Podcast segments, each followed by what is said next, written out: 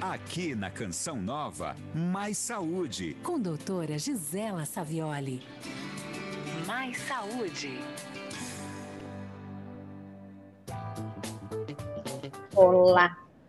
Começando a semana com o nosso convidado, assim, que se disponibilizou estar conosco ao vivo todas as segundas-feiras para falar de saúde mental. O nosso queridíssimo professor doutor Gustavo Trevisan. Olá, Gustavo, obrigada mais uma vez por você estar aqui conosco, viu? Eu que agradeço, boa tarde para você, boa tarde para quem nos ouve, nos vê. E que alegria, que alegria, mais uma segunda-feira, né? Começo de semana, que gostoso. Vamos em frente. Vamos em frente. E hoje, para falar, né, que nós tínhamos logo no início que o Gustavo começou a participar, nós fizemos algumas enquetes. Pois é. E, né, é, e nessas enquetes teve algumas que a gente comentou que, nossa, cada, cada uma daquelas perguntas daria um programa. E hoje vai ser um programa em cima daquela que foi. Você passou a se sentir ansioso, ansiosa após o isolamento social? E uma grande maioria, né? Uh, eu diria até que foi o quê? Uns uh, 80% Por aí. Então, esse é o tema de hoje. E o que, que você, Gustavo, tem a nos contar exatamente nesse. Como você foi, você foi brilhante, você sempre é, mas a semana passada eu acho que você foi assim muito inspirada pelo Espírito Santo, porque eu acho que a gente começou o programa e conseguiu fechar não só com as ideias, mas também com as pistas e até entre aspas as soluções. Vamos tentar fazer isso também hoje? Vamos tentar, vamos lá. É, é, esse é o objetivo. E eu, me chamou muita atenção, ah, é, na verdade, quando se fala de ansiedade, é, tem alguns dados muito interessantes aqui no Brasil e preocupantes ao mesmo tempo, que o Brasil hoje ele é o país mais ansioso do mundo. Né? Sério? É o país mais ansioso do mundo. Segundo a Organização Mundial da Saúde, nós somos mais de 18 milhões de pessoas que sofrem com algum transtorno de ansiedade. É, então, são números muito perigosos, e é claro que a gente precisaria aqui é, de muito mais tempo de programa para a gente é, analisar as razões pelas quais o Brasil ele se torna aí entre os primeiros do mundo, o primeiro do mundo, né? E o Brasil é o primeiro do mundo em ansiedade e o terceiro no mundo em depressão. Né? Então, dizem que o brasileiro é um país feliz, e de fato é, mas que tem dados uh, muito preocupantes no que se diz respeito à depressão. Né? E o que, que a gente percebeu? Pergunta. Isso dados antes da pandemia? Antes da pandemia, muito bem, são dados pré-pandemia. Mas, uhum. o, então, nós já passamos esses 18 milhões, porque a gente teve um aumento Uh, só para você ter uma ideia, no que se diz respeito à criança, hoje, quatro, uma em cada quatro crianças tem sintomas de ansiedade. Né? É importante. Então, é um número. É, é, quando eu, eu, costumo dizer o seguinte: as pessoas não têm muita noção de é, no apanhado estatístico, é basta você pensar no seu condomínio. Né? Você conta quatro andares, um deles tem uma criança é, é, quatro apartamentos, um deles tem uma criança lá dentro que sofre com ansiedade, né? E a gente teve um aumento de 8,98% de sintomas de depressão e ansiedade nos adultos, ou seja, quase 10% a mais. E o que, que é uma criança ansiosa? Porque o adulto ansioso a gente tem uma ideia, mas uhum. uma criança ansiosa, quais são os sinais que ela apresenta e o que, que pai e mãe pode ajudar essa criança, pode fazer? Não, em primeiro lugar, que a criança ela é, manifesta os seus sintomas, não necessariamente e quase nunca, essa que é a verdade, da maneira como uh, o adulto manifesta. O, o, o, adulto ele tem condição de verbalizar, a oralidade do, da, do adulto ele é muito mais desenvolvido. Então, a gente observa a ansiedade na criança nos seus comportamentos, principalmente na agitação motora. Né? A criança ela fica mais agressiva, fica mais agitada, e facilmente o pai e a mãe já descobre. Né? Ela começa a ter dificuldade, por exemplo, de começar o sono, né? Ela tem um sono que não é de boa qualidade, ela acorda várias vezes durante a noite. A gente começa a ter queixas na escola é, de comportamento ou queixas de cognição, que não está aprendendo é, as matérias, o que o professor fala, etc. E tal. Então, a, a, principalmente, o comportamento fala muito pela criança no que diz respeito à agitação e a gente percebe que isso pode estar morando na casinha da ansiedade, né? E agora, na, na pandemia, onde a criança foi hiperestimulada com telas, né? Porque teve mãe que era pais, né? Famílias que eram absolutamente contra a exposição precoce das crianças em tela e tiveram que agora ser surpreendido com isso, né? Como é que a gente vai fazer para evitar que o meu filho não esteja em contato com as telas, sendo que ele precisa estudar na tela, né? Exatamente. E, pois é, então foi, foi inevitável, foi uma rasteira para todos nós. Então, a criança ela manifesta a sua ansiedade na, no comportamento e dois sintomas importantes, que é a agressividade e a agitação motora. Tipo, a criança não consegue ficar parada, não consegue prestar atenção, ela, ela, muda de ideia o tempo todo, então ela quer fazer tal coisa, depois não quer mais, depois volta, depois vai para frente, vai para trás. E a gente percebe que são sintomas da ansiedade na criança, né? No adulto, vamos falar agora deles e depois vamos dar uma pincelada no que fazer com esses dois, né? O Universo. É, o seguinte, é, é terrível, né? A, a ansiedade para o adulto, é, primeiro que a gente tem que entender que a ansiedade é um sentimento, em determinada medida, e uma emoção, perdão, normal, né? A gente, inclusive, faz parte da nossa sobrevivência, a gente antecipar o futuro. Né? A, a, muita gente acha que zero ansiedade é o que é bom, é o que se espera. Não. Uma pessoa que não tem medo do futuro, uma pessoa que morre cedo, que morre rápido. A gente precisa ter medo e faz parte da nossa programação genética essa necessidade de se preocupar com a nossa sobrevivência, com o nosso bem-estar, com aquilo que vai acontecer. A ansiedade ela começa a se tornar patológica quando eu não estou vivendo o momento presente em nenhum momento. Né? É, eu costumo dizer o seguinte: a nossa cabeça tem que estar onde nosso corpo está. Então, quando eu sei que eu estou sofrendo uma ansiedade anormal, quando a minha cabeça nunca está onde meu corpo está, eu nunca estou no momento presente. E, e, isso gera alguns sintomas, inclusive físicos, como taquicardia, sudorese, a sensação eminente de que alguma coisa ruim vai acontecer. E viver isso. Sintoma de uma crise de pânico, isso que você acabou de falar? Também. Não é só isso. Né? Uma crise de pânico é uma crise de ansiedade. A gente chama crise de pânico, mas ela é uma crise de ansiedade, né? É, hum. Mas de muito mais, é muito mais acentuada e muito mais intensa, eu diria.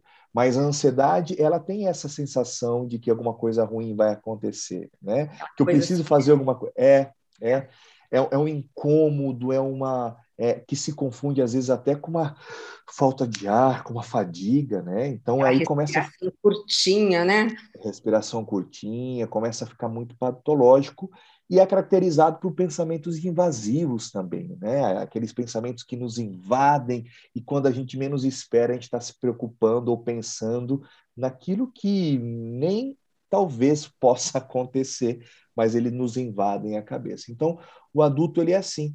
E aí, claro, a gente fica impaciente, intolerante, irritado, uh, sensível. Uh, então, são, são comportamentos, é, sintomas práticos do dia a dia que por trás disso tem um pensamento ansioso. E na pandemia agora, claro, que isso aumentou muito, porque e o medo da gente morrer, o medo dos nossos parentes morrerem, o medo do futuro, né? E principalmente, doutora, eu digo assim, o que mais para mim me chamou atenção, que tem aumentado e de fato aumentou a ansiedade na pandemia.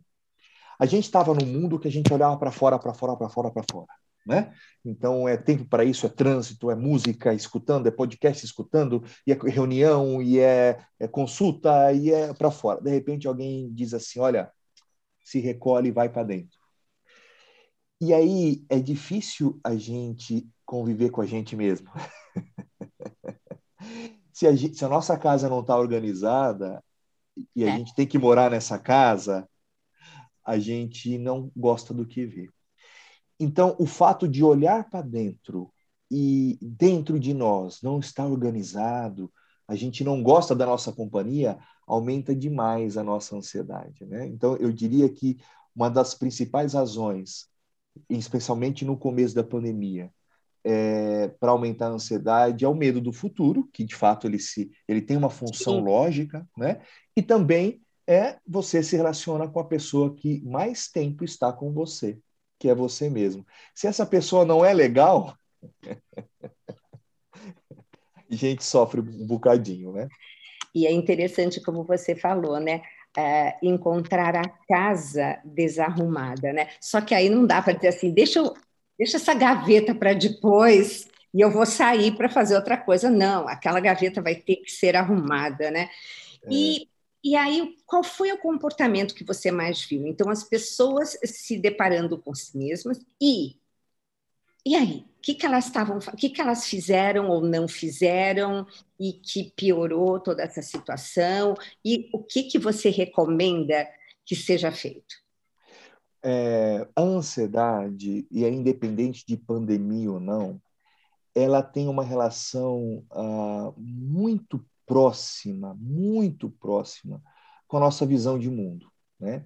Se é um mundo é, perigoso, é um mundo assustador, é um mundo onde uh, a minha autoestima está muito embaixo, onde eu não confio em mim, onde eu não sei das minhas habilidades, eu não me conheço. Né? É, esse mundo ele começa a ficar muito cruel.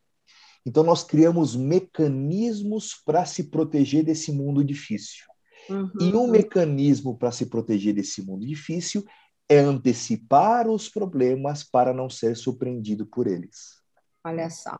Uhum. E, ah, então, tá. a, é, na verdade, a ansiedade, e aí a psicanálise fala muito disso, é uma projeção dos nossos medos, dos nossos fantasmas. Então, a gente combate fora o que está dentro. Né? Interessantíssimo isso. E, e, e, uma das coisas que a gente mais faz na ansiedade é olhar, é olhar para fora. Não, porque eu preciso resolver tal coisa, eu preciso fazer tal coisa, eu preciso uh, mudar é, é, o que está fora, preciso mudar o que está fora. E é justamente ao contrário, aí já vai a primeira dica, né? Se o mundo é perigoso lá fora, talvez sejam os nossos fantasmas sendo projetados para fora que nos torna, que torna-se um mundo ameaçador demais. Uhum. Então, o ansioso, ele tem que, em primeiro lugar, entender por que, que esse mundo é tão perigoso? O que faz desse mundo ser tão perigoso? O que faz desse mundo ser tão cruel?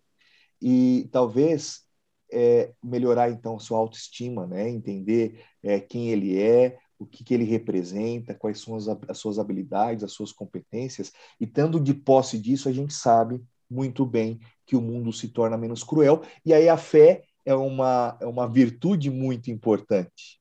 Fundamental fundamental, porque a, a religiosidade, né, a espiritualidade, porque, afinal de contas, isso nos fortalece enquanto autoestima, enquanto pessoa, nos traz segurança.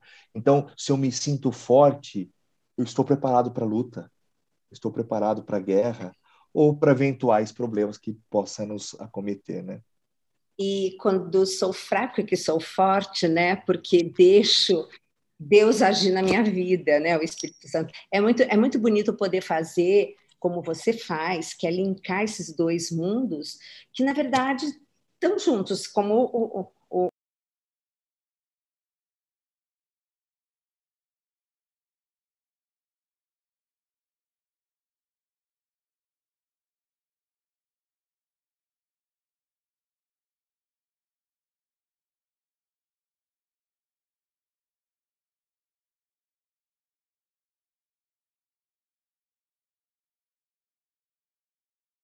Recording in progress. Se ela hum. representa um medo, a gente tem uma tendência natural de diminuir, né? Imagina, não tem nada aqui, ah, isso é frescura, né? Então, a primeira coisa que a gente tem que fazer com as crianças é acolher esse momento. O que, que eu chamo de acolher? Muita gente fala assim, né? O que, que é acolher o medo?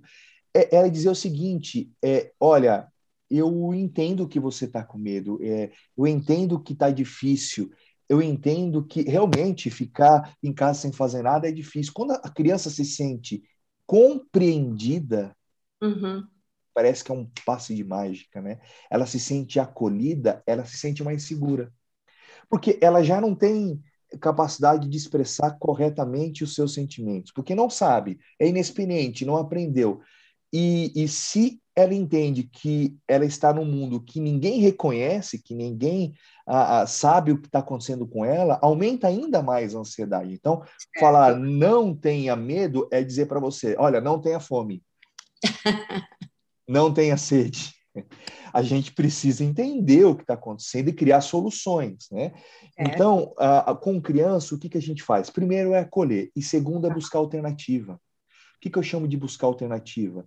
Criar mecanismos, mesmo que em casa, mesmo que ah, a gente não, não, e não pode mesmo es- se expor à torta direita, falávamos antes de começar o programa nas É. da nova variante, né? Criar alternativas para a criança é exer- exercitar, exercer a sua imaginação, a sua criatividade. E aí fica o pai e a mãe querendo que a criança seja adulta, ao invés da gente se permitir ser criança junto com ela. Exatamente. Né? Exatamente. E isso é fundamental, é fundamental. Né? Então, quando a criança entende que é, ela tem esse, esse rede de apoio, esse amparo, que o pai está entendendo, a mãe está entendendo, que tem as suas responsabilidades também, mas tem um momento que ela pode simplesmente ser criança, né? Sem precisar, eu tenho, eu tenho, eu tenho, eu tenho, eu tenho, eu tenho, isso diminui bastante a ansiedade. Né? E sempre que possível, se, a- se você não pode deixar seu filho, por questões, razões óbvias, brincar com outras crianças, parques, viajar, a, a gente tem que ser o, o parque de diversão em casa. É. Né? A gente E a- tem que ser. E, e aí também a, a pergunta, Gustavo, porque o que eu mais percebi no meu consultório com as minhas pacientes, porque eu também procuro gerenciar o estresse, a ansiedade, né, que a gente sabe que isso aí é uma porta para inúmeras outras coisas, é a falta de porque era uma novidade, ninguém sabia se- fazer home office, né? Quer dizer, de repente, o que que eu mais notei? Os, a demanda ficou muito grande. Os chefes pararam de respeitar o horário de trabalho de todas as pessoas. Então, o que eu mais ouvia, mas doutora, é o seguinte, eu falei, "Apre- já ó, quanto tempo que eu falo? Porque eu falo, escuta, se seu horário é das 8 às 5, por que, que você não saiu mais tarde? Sabe, coloca aquele ponto, seis horas no máximo eu vou embora. Ai, é sempre tem uma desculpa, né? Sempre tem uma desculpa porque não terminou, porque o chefe, não sei o quê. E isso extrapolou agora. Hoje está assim, ou estava há um bom tempo atrás, mas eu, para quem ainda está no tal do trabalho híbrido, não uma parte em casa, isso é complicado. Agora, como estabelecer limites? Falávamos há um programa ou dois programas atrás, né? É, existe uma palavrinha que é tão curtinha, mas com um poder incrível, que se chama não. Não dá, não posso, eu não consigo. Como E ele faz o seu chefe num tempo que está todo mundo perdendo emprego, não sabendo do amanhã? Como é que ele vai dizer não para o chefe? Olha, a gente tem que barganhar, entendeu? A gente tem que barganhar. O problema é que a gente não fala não, não é só uma vez, são todos os dias. Né? São todos os dias. É claro que se você falar não todos os dias, você, também se prejudica, mas É a gente tem que barganhar, tem que entender que existem outras prioridades. E aí, é, nem, nem eu, nem você, a gente se encontra no meio, no meio do caminho. Ah, você consegue fazer tal coisa? mais para mim, olha, hoje eu consigo, mas amanhã eu não vou conseguir, porque eu tenho que, seis, seis horas da tarde, eu, eu tenho um compromisso aqui em casa. Tudo bem, hoje você faz, amanhã não, né? Então, a gente tem que saber barganhar situações, mas sempre levando em consideração as nossas prioridades. A questão que é o medo de perder o emprego. Por que, por que serve o emprego? Para nossa sobrevivência, para a gente ser feliz, para a gente sustentar a família e para a gente educar os nossos filhos. Ué, mas se com o emprego eu não estou fazendo isso, qual que é a função? Perfeito. Né? E, e uma coisa assim muito nítida para mim. é, eu sempre digo, né? Mulher, seja executiva que for, ela voltou para casa, ela é dona de casa, ela é esposa, ela é mãe. E o que eu reparei? Os homens, home office, eles vão lá para o escritório deles, eles fazem e tal, e falam assim: Ó, oh, estou em reunião. A mulher, eu até, até eu vi um, um, uma charge tão engraçada, a mulher fazendo home office, passando roupa, o fogão com não sei o quê, o computador em cima de não sei aonde. É. E fica uma coisa complicada, porque a mulher ela acaba assumindo vários papéis. É. Também precisa saber dizer não? Também precisa saber dizer não e precisa incluir mais o parceiro nessa. E é uma discussão social isso. Uhum. Não é só micro, é uma discussão macro. E, é. e, o que mais me preocupa que mesmo a pandemia acabando, alguém decreta, olha, não temos mais Covid, é, e a gente espera que, se, que seja rápido isso, embora, uhum. é, bom, mesmo quando isso acabar, as consequências, os benefícios econômicos do home office, eles vão permanecer. Então, já temos empresas agora que já estão contratando funcionários a partir de hoje no regime home office. E aqueles que estão fora desse regime estão sendo agora novamente um acordo contratual para estar para sempre no regime home office. Ou seja, é, essa é uma, é uma realidade que não só vai acontecer durante a pandemia, mas pós-pandemia. Né? E aí, a, a, isso eu escuto demais em consultório. A mulher que já era sobrecarregada duplicou isso, porque afinal de contas o homem tem na reunião, né? Ele está na reunião, ele está no escritório, mas eu percebo que a mãe não, a mãe ela não tem escapatória, ela tem que estar na reunião junto com os filhos em casa. Né? E aí, e aí, Gustavo, eu vejo assim, meu Deus, imagina se a mulher para para fazer o almoço, preparar o jantar, esquece, é delivery. E algumas vezes é um delivery na hora do almoço, que até é uma comida caseira, vamos chamar assim, mas o resto é pizza, é yakisoba, é, enfim. E Aí que está também o outro lado muito complicado, porque se você precisa de um cérebro bem nutrido para ser resiliente, inclusive para dizer não, como é que fica? E essa criança, então, que está ansiosa com o restante de química que vai parar lá no cérebro? Então, realmente é uma situação que fica complicadíssima, né? E você tem toda a razão. Existem coisas que mudaram para sempre a partir dessa pandemia. E eu não vejo mais ninguém pegando um avião e indo viajar para fazer uma reunião. Não, isso não tem mais. Insano, insano. Insano. É, aí ninguém mais vê. É, e raramente eu estou vendo congressos que, salvo um ou outro, que você tem que fazer um network que realmente é importante estar fisicamente, mas também quanta coisa agora de uh, congresso, cursos, enfim, tudo online. E Sim. pronto. É. Ainda ontem fizemos no sábado um simpósio aqui em São Paulo uh, sobre relação familiar online e já marcamos o ano que vem online novamente. A gente nem sabe se vai. Então, porque é uma realidade, é uma facilidade, né? Então, a barganha, uh, ela é muito importante nesse momento. Aprender a falar não vai ser fundamental. E se eu puder dar um conselho para as mulheres, principalmente para as mulheres, eu uhum. digo para vocês, mulheres, é, que antes de ser mãe e esposa, você é um ser humano, e ser humano precisa de alimentar bem, atividade física, precisa-se de um tempo na sua agenda para isso. Porque Exato. se você não gasta dinheiro com boa alimentação e atividade física, você vai gastar com remédio. Tá?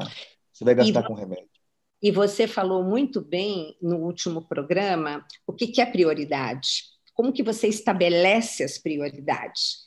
É, é olhar e o que, que vai ter prejuízo para você no futuro. Mas, gente, não é só prejuízo financeiro, não. Não. Prejuízo seu de saúde.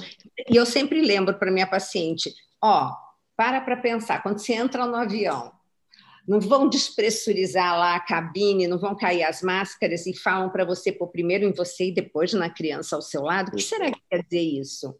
Se a gente não estiver bem, né? Como é que a gente vai tornar o ambiente onde estamos? Eu costumo Bom. dizer, doutora, que soldado ferido não vai para a guerra. É.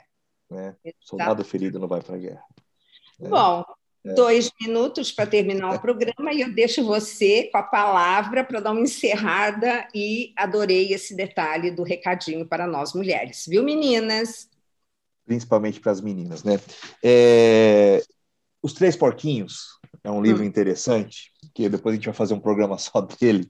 Ai, gente, eu adoro quando você dá, dá dica de literatura, eu todas. Ah. Historinha de criança. Veja bem, é, a gente tem que construir nossa casa com tijolos. O que eu quero dizer? Quando a gente constrói nossa casa com a palha, a primeira coisa que vem, ela sopra, ela voa, ela se esvai. Então, a dica que eu dou é cuidar de si, se preparando para os dias ruins. Isso vale para alimentação, para atividade física, uh, relacionamentos, para tudo, entendeu? Quando está tudo bem, estamos tudo bem. E quando não está, a gente tem que saber, saber, como perder também, tá? Bom, Exatamente. essa é a minha dica que vale para a ansiedade também. Bom, queridos e queridas, todas as segundas estamos aqui com a presença desse magnífico professor doutor Gustavo Trevisan, que nos presenteia com o seu sim, porque para isso ele fala sim e deve falar não para outras coisas, né? É, é verdade. Gustavo, muito obrigada. E, pessoal, sempre tem uma enquete para vocês lá no meu Stories, que para a gente ter, assim, sentir a temperatura do que vai ser o programa. Gustavo, mais uma vez, muito obrigada. Tenha uma ótima semana. Para vocês todas e todos, uma semana maravilhosa também. E até o próximo Mais Saúde. Até segunda que vem. Um grande abraço. Acabamos de apresentar Mais Saúde.